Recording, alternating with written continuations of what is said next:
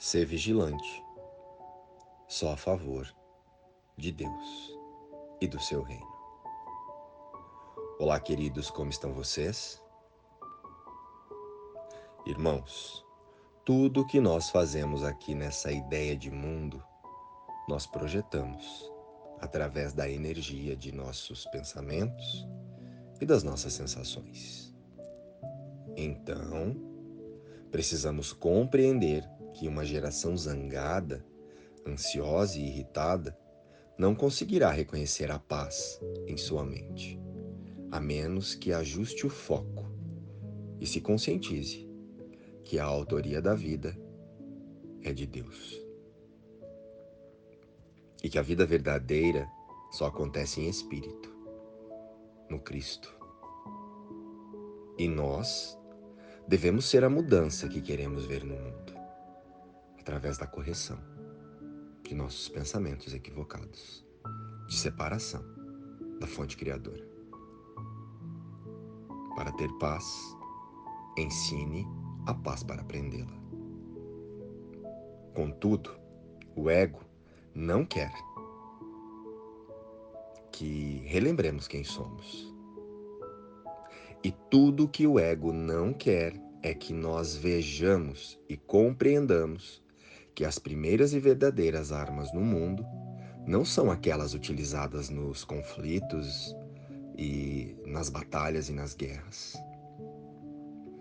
Toda batalha e todo conflito se inicia na mente do Filho de Deus, primeiramente. E só então toma a forma que desejarmos dar a ela. Ou seja, as verdadeiras armas, aquelas que iniciam as guerras, os conflitos e todo o desgaste em nosso cenário, estão em nossa mente e partem de nossos pensamentos de medo e de ataque. E sendo assim, as armas então que precisamos nos livrar, em última instância, são as armas que estão em nossa própria consciência, as que usamos contra nós mesmos, mas que ilusoriamente pensamos que os nossos desejos, pensamentos e sensações de, de raiva são sobre os outros e que eles não partem de nós mesmos. Nós imaginamos que o que acontece fora é o que nos leva a nos defender. Porém, é o contrário. É o desajuste que acontece dentro que nos leva a reagir. E o que não percebemos é que, geralmente, quando conduzidos pelo ego, o que tentamos fazer é nos esconder do medo, da culpa e da rejeição, projetando os nossos pensamentos de autoataque no outro.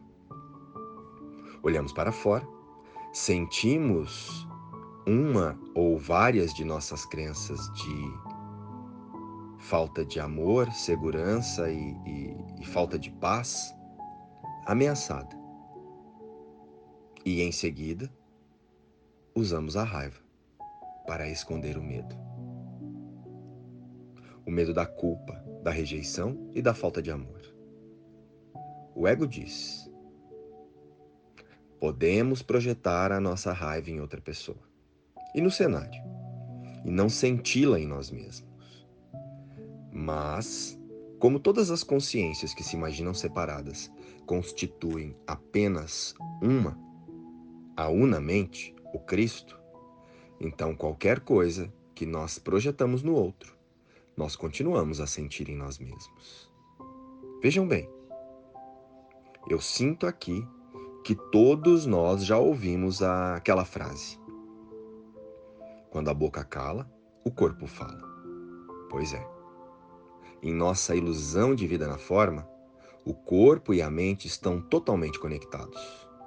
O corpo é um instrumento poderoso e é utilizado por nossa mente para expressar o nosso autoconceito, nossas crenças, os nossos filtros pessoais e a nossa personalidade ilusória. Eu sei, às vezes eu também tenho a impressão equivocada de que é o corpo que usa a mente, mas não é. Todas as vontades, as sensações e os prazeres que pensamos sentir e percebemos no corpo, e achamos que percebemos no corpo, acontecem primeiro na mente e só depois então nós os projetamos no corpo. Percebam que sempre antes de qualquer ação que decidimos tomar, primeiramente nós a, as imaginamos na mente. Você já tinha parado para pensar nisso? Sendo assim, o estado emocional de uma pessoa se manifesta de diversas maneiras no físico. Dor, prazer, euforia, que é aquela sensação que muitas vezes confundimos aqui com alegria. Mas aqui na forma, o nosso estado emocional expressa-se também, especialmente por meio de problemas de saúde, o que damos o nome de doenças psicossomáticas.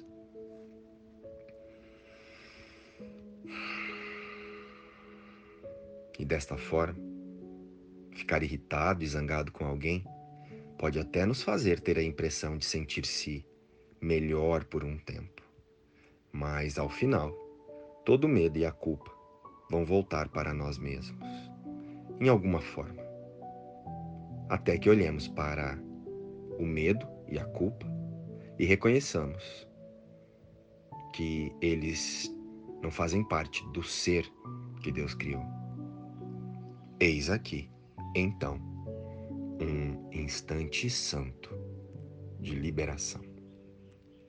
Ao contrário, se nós julgamos outra pessoa, então eles nos julgarão de volta. E mesmo que eles não o façam, nós já vamos nos sentir como se eles o fizessem. Estamos o tempo todo confirmando apenas o nosso próprio autoconceito de humanidade. Todas as pessoas que acreditam na separação de Deus têm um medo básico de retaliação e de abandono, que se expressam na forma através do medo, da rejeição e da carência emocional. Acreditamos tanto em ataque quanto em rejeição, de modo que é isso que percebemos, ensinamos e aprendemos quando entregamos a nossa mente para a guiança do ego.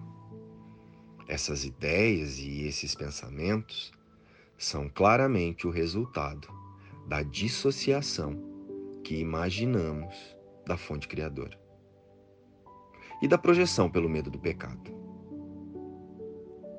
O que você ensina, você aprende.